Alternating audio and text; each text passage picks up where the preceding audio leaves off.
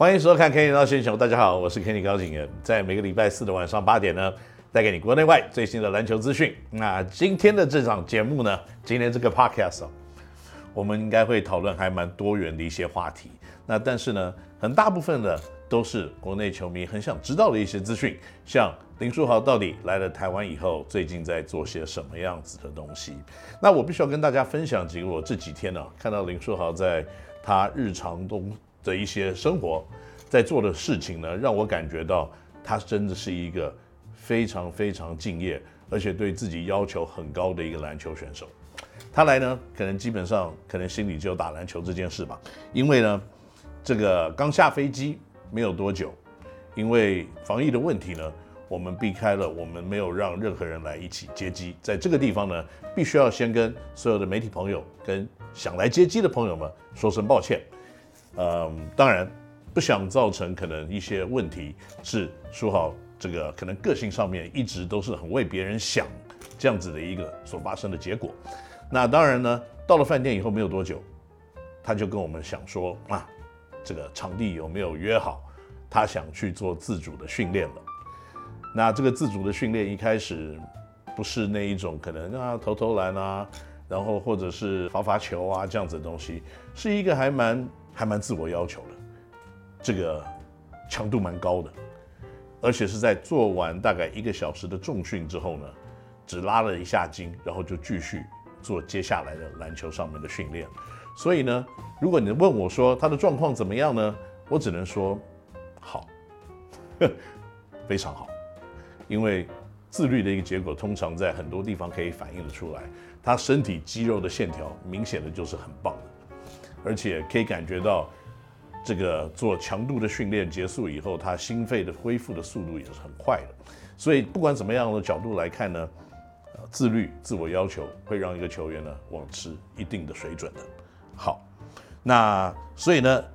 在这个部分呢，我们就要开始回答今天呢，可能很多球迷对我们所询问的第一个问题了，就是呢，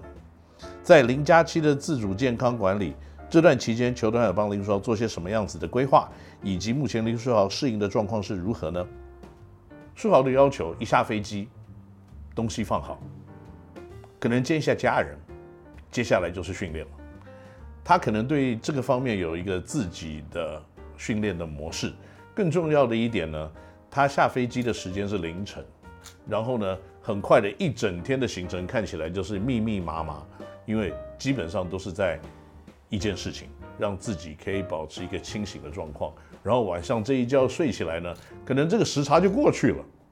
我个个人认为呢，这个还蛮高明的，因为他不止训练的第一天而已，他第二天训练的强度以及时间呢，我觉得好像比第一天要再长久一点，所以你可以感觉得到呢，他时间训练的以及时差的适应这一块，感觉起来。好像还蛮快的，就这样去过去了。所以呢，除了他自己要求要自己训练的这些时间点之外呢，其他的时间都是他个人的时间，而且他呢应该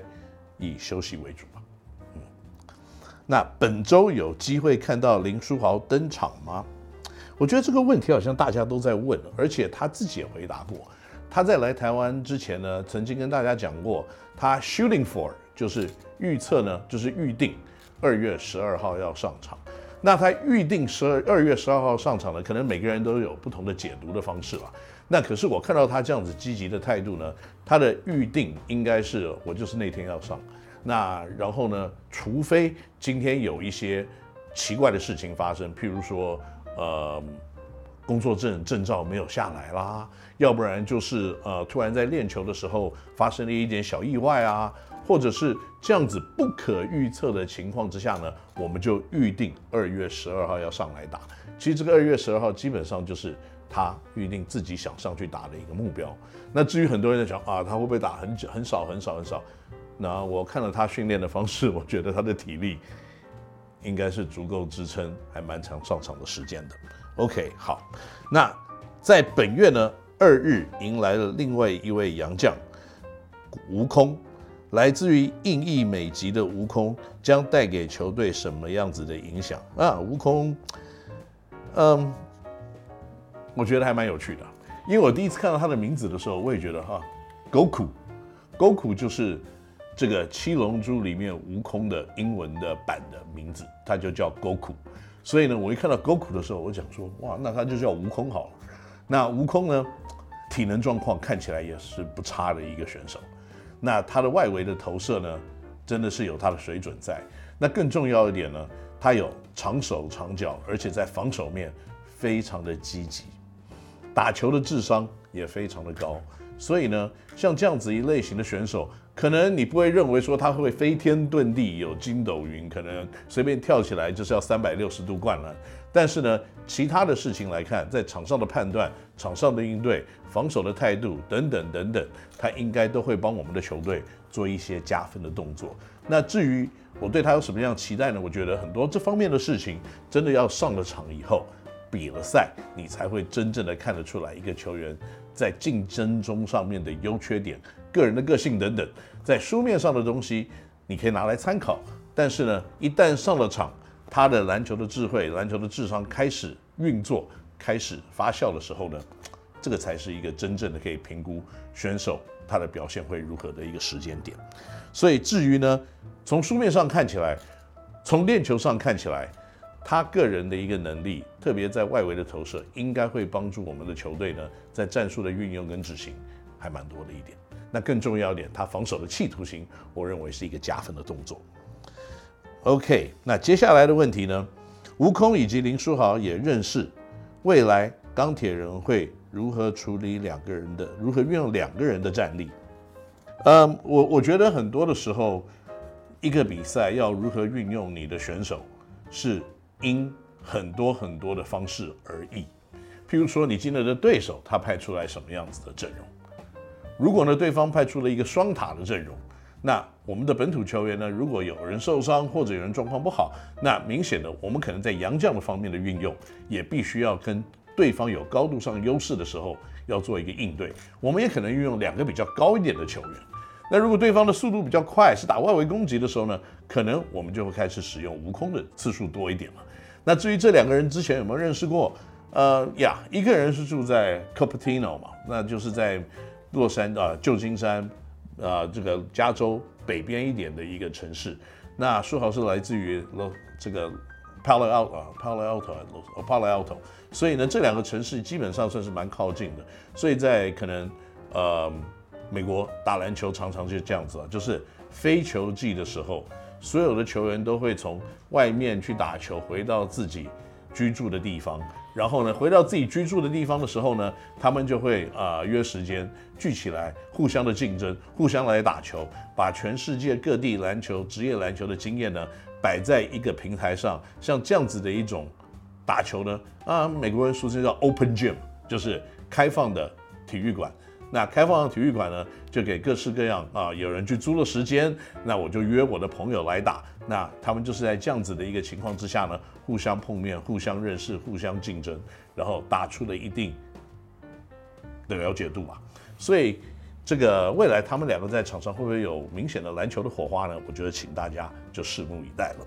那更重要的一点呢，下一个问题要询问的是，目前钢铁人在本季战绩低迷。林书豪的加入能成为解药吗？嗯，一个篮球队哦，是五个人在场上，那一场比赛呢，你可以用到十二个球员，所以一个人当解药，我觉得，嗯呀，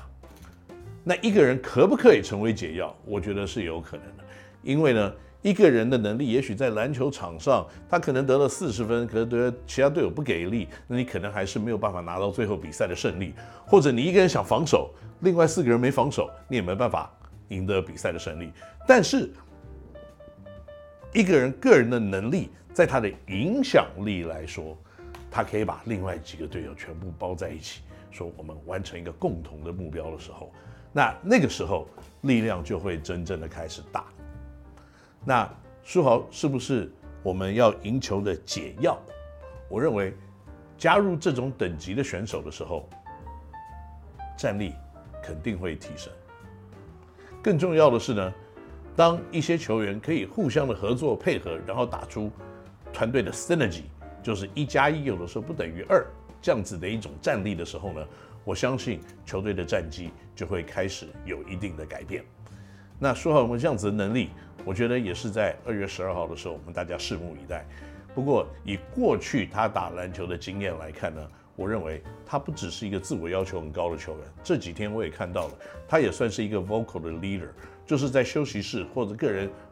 在这个场上，他看到的问题或该被指出的问题的时候，他不会吝啬。他也是一个可以用言语跟队友沟通的，还蛮不错的一个队友。所以整体来看呢。这个问题我绝对是给他加分的，